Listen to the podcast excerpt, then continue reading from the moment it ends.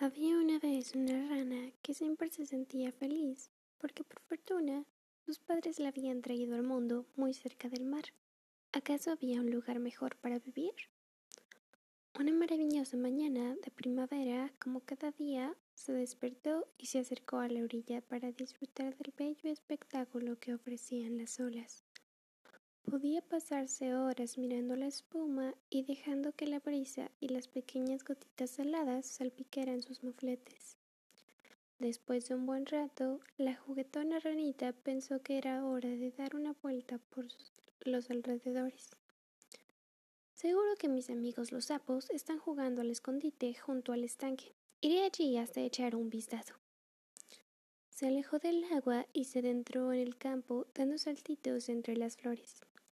En uno de esos brincos, calculó mal la distancia y sin querer cayó a un pozo oscuro y profundo.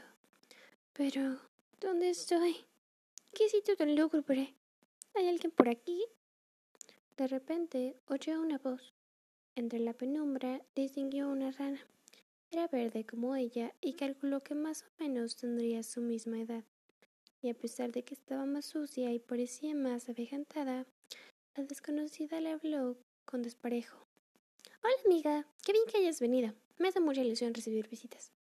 Bueno, en realidad he caído sin querer, pero gracias por tu cálida acogida. Dime, ¿de dónde vienes? ¿Vives por aquí cerca? No vivo demasiado lejos. Si sales del pozo y tomas el primer sendero a la izquierda, hay una arboleda donde suelo echar la siesta. Al fondo, unos doscientos más allá, está la playa. Ahí vivo yo. Entonces, ¿tú qué haces cerca del mar? Sí, claro, justo al lado.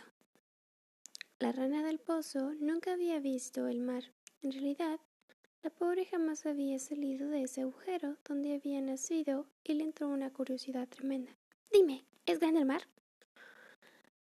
La ranita saltarina abrió los ojos como los platos y puso una cara que reflejaba extrañeza y sorpresa a la vez. ¿Bromeas? Decir que es grande es quedarse corto. El mar es enorme. ¿Qué digo enorme? Es inmenso. La rana del pozo se quedó callada, tratando de imaginarse cuán grande era. Tras unos segundos en silencio, sumida en sus pensamientos, volvió a preguntar ¿Pero el mar es tan grande como mi pozo? La otra no daba crédito a lo que estaba escuchando. ¿Qué dices? Pues claro que es mucho más grande que tu pozo. Muchísimo más. Este lugar es muy pequeño y el mar parece.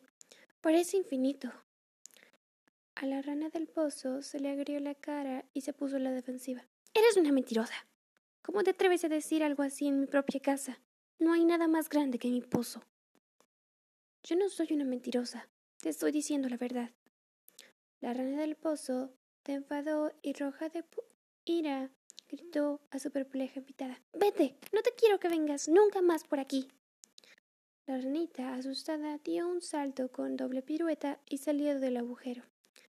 La repentina luz la deslumbró y enseguida notó el calor de los rayos del sol resbalando por su piel.